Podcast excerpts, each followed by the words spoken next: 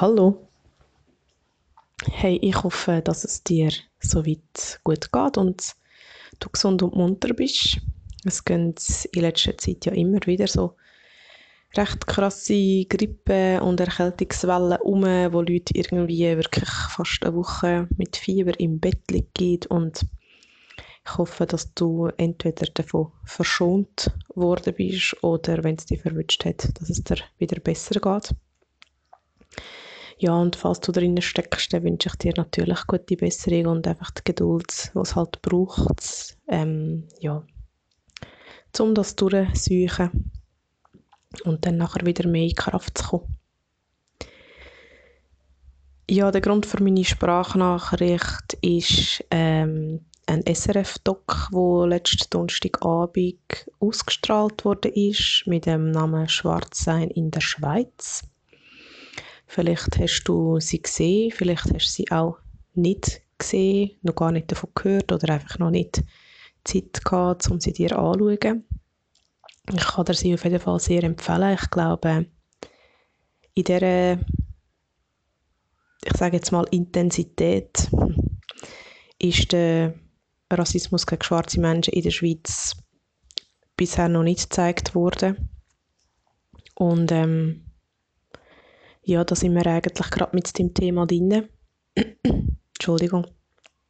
Die Diskussion, und das ist in Anführungszeichen, rund um den Rassismus in der Schweiz, der ist ja doch inzwischen auch schon fast drei Jahre alt.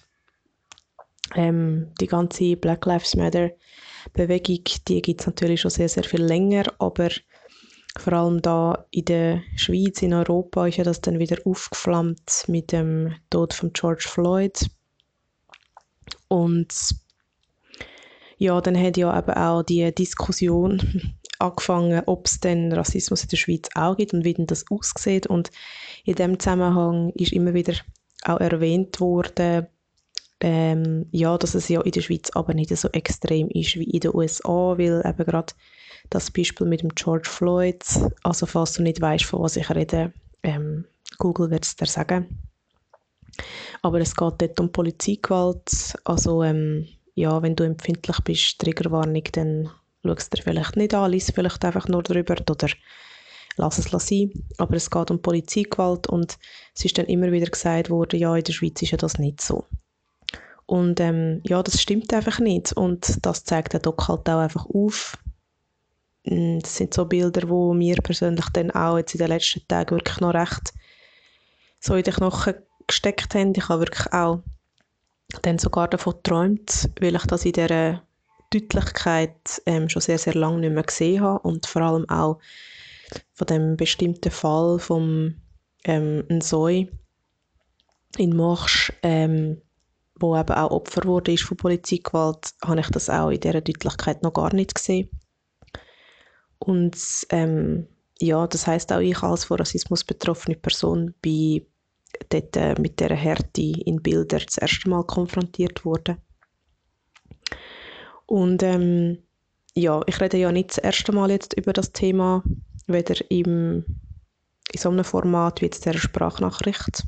Ich habe auch schon im Podcast mit der Corinne schon mehrmals über das Thema geredet. Also wenn du unseren Gedankengrün Podcast nicht kennst, dann ja, kannst auch das gerne mal, äh, gerne mal googlen. Und ich weiß gar nicht auswendig in welcher Folge, aber ähm, es ist eine von der eher letzten, letzten Folgen, wo wir über das geredet haben.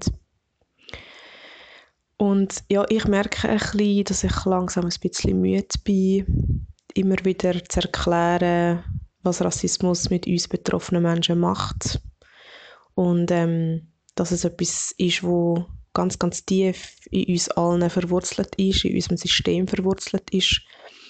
Und dass es eben nicht darum geht, ja, ich schaue so einen Doku und merke, also als nicht betroffene Person, als weiße Person, und merke, ah krass, dass das abgeht und hey, wow, das hätte ich nicht gedacht und wow, mega schlimm und somit ist es erledigt sondern das ist eigentlich erst der erste Schritt. Mal zu merken, zu anerkennen, hey, aha, krass, okay, das ist ja wirklich in Anführungszeichen schlimmer, als ich gedacht habe und das muss gar nicht so schlimm sein, gell? also all die kleinen sogenannten Mikroaggressionen, die sind genug schlimm, also das macht schon genug weh, es braucht keine Gewalt, körperliche ähm, oder Polizeigewalt auch bis zum Tod führt, dass es schlimm ist. Das möchte ich einfach an dieser Stelle auch noch ganz, ganz fest betonen. Und es braucht auch nicht immer jemanden, der ganz mh, mm, bewusst zum Beispiel eine Beleidigung ausspricht, sondern es sind eben wirklich manchmal auch einfach so, in Anführungszeichen, kleine Sachen, die sogenannten Microaggressions, die auch schon einfach genug weh können tun und ja, einem auch schon genug können traumatisieren Und ich finde es aber ganz, ganz wichtig zu sagen, dass eben das Schauen von so einer Doc und sich dann darüber entrüsten einfach nicht auslenkt. Also nicht, nicht lenkt, sondern wie gesagt, das ist der erste Schritt und dann heißt es wirklich einfach bei sich selber anschauen und die eigenen Rassismen, wo wie gesagt systeminhärent sind und wo uns alle betreffen, ähm, ja, zu erkennen und auch aufzulösen. Und ja, das ist wirklich etwas, wo man sich einfach auf den Weg machen kann und wo vielleicht manchmal auch ein bisschen unangenehm ist, wenn man bei sich selber halt anschaut und merkt, ah scheiße, ja, die und die Gedanken, die kommen bei mir auch automatisch, wenn ich zum Beispiel einen schwarzen Mensch antreffe.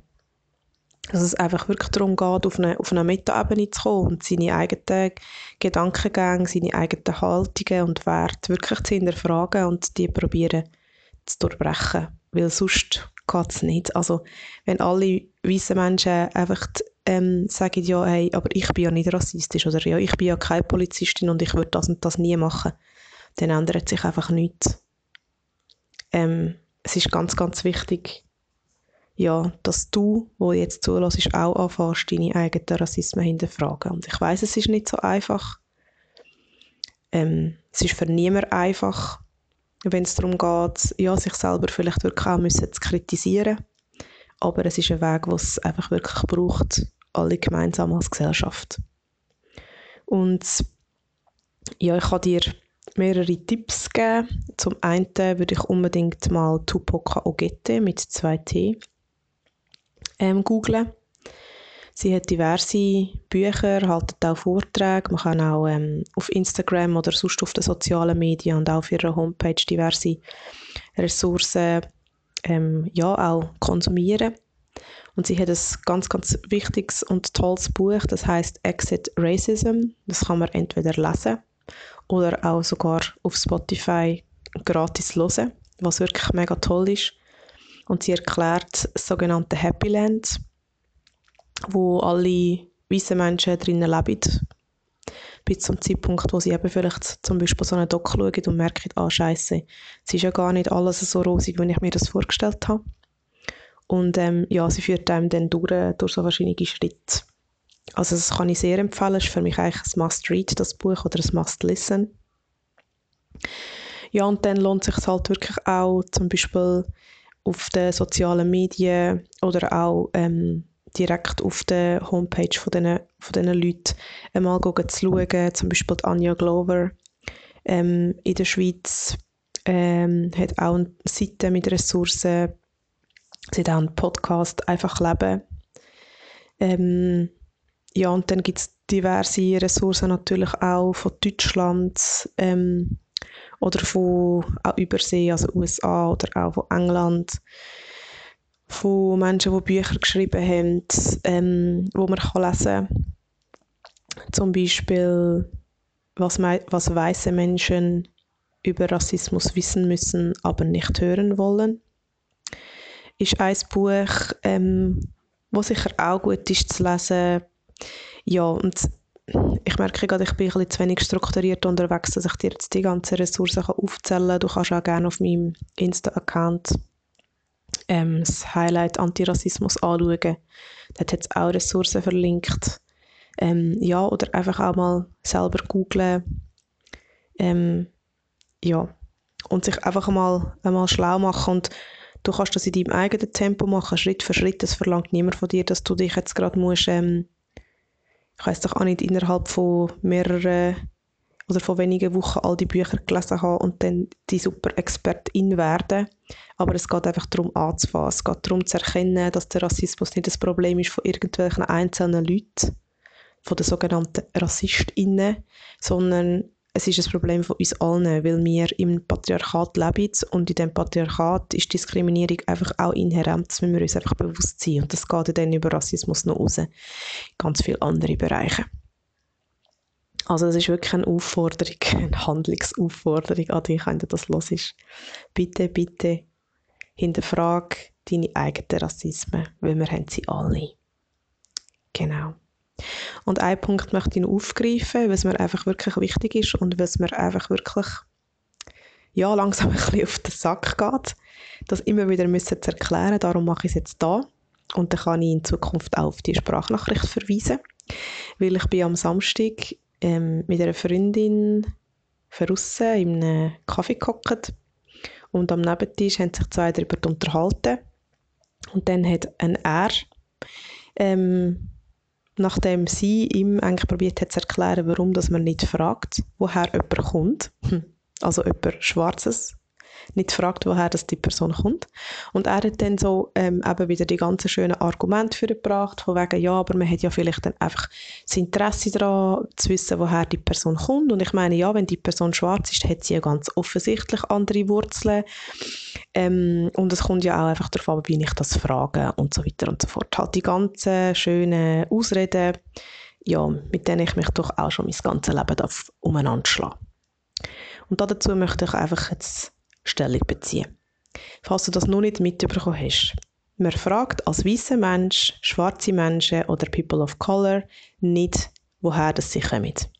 Wenn sie es dir erzählen wollen, weil ihre Wurzeln vielleicht wirklich beispielsweise im Kongo, in Brasilien, in wo auch immer sind, und sie dich gerne wissen dass sie vielleicht vor, keine Ahnung, zehn Jahren in das Land eingewandert sind oder wenn sie wissen, dass vielleicht ihr Vater aus dem Kongo gekommen ist vor 20 oder 30 Jahren, dann werden sie es dir schon erzählen, dann, wenn sie parat sind.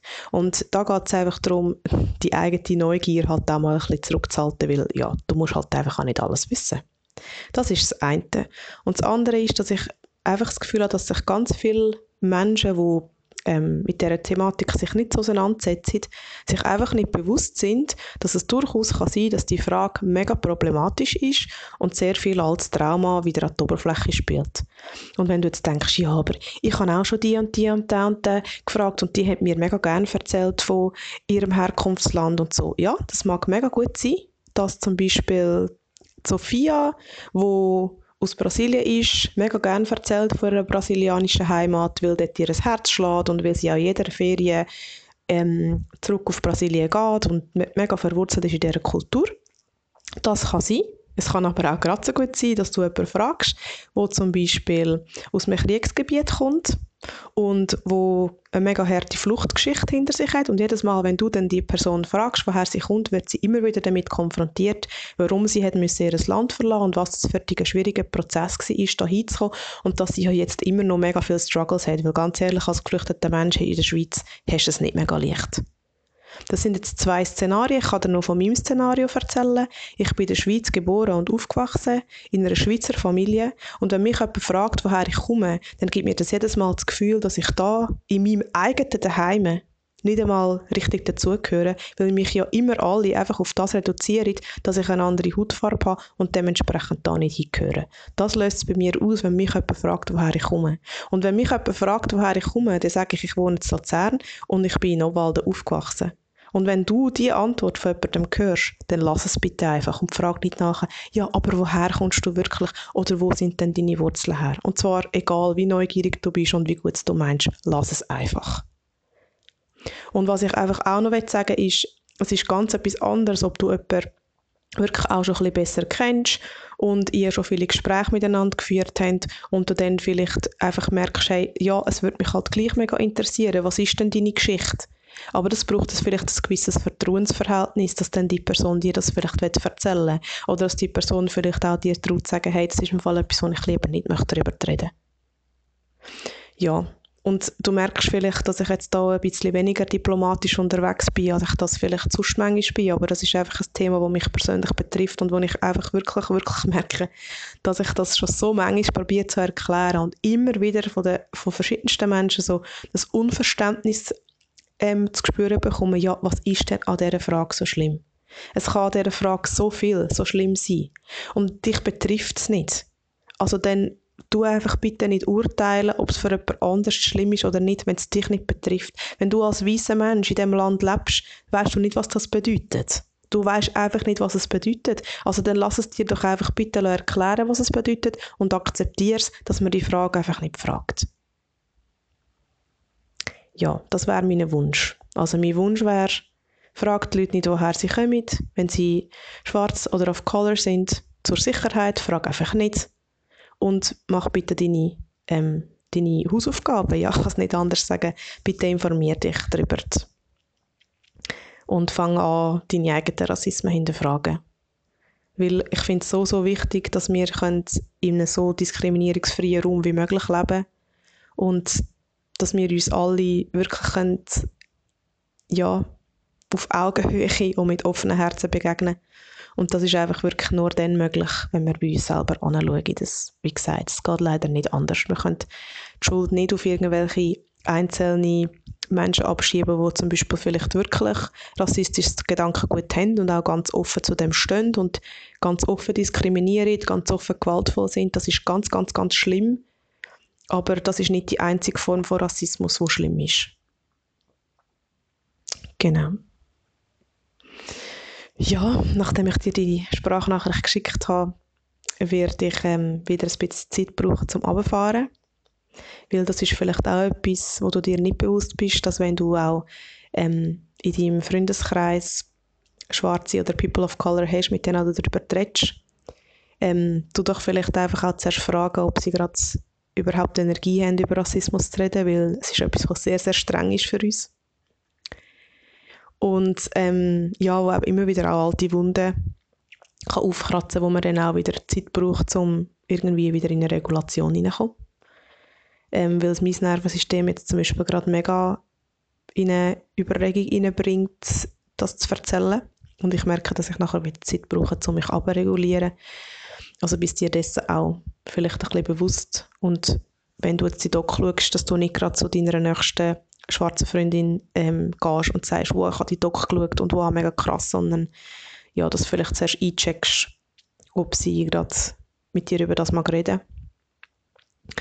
und ähm, ja.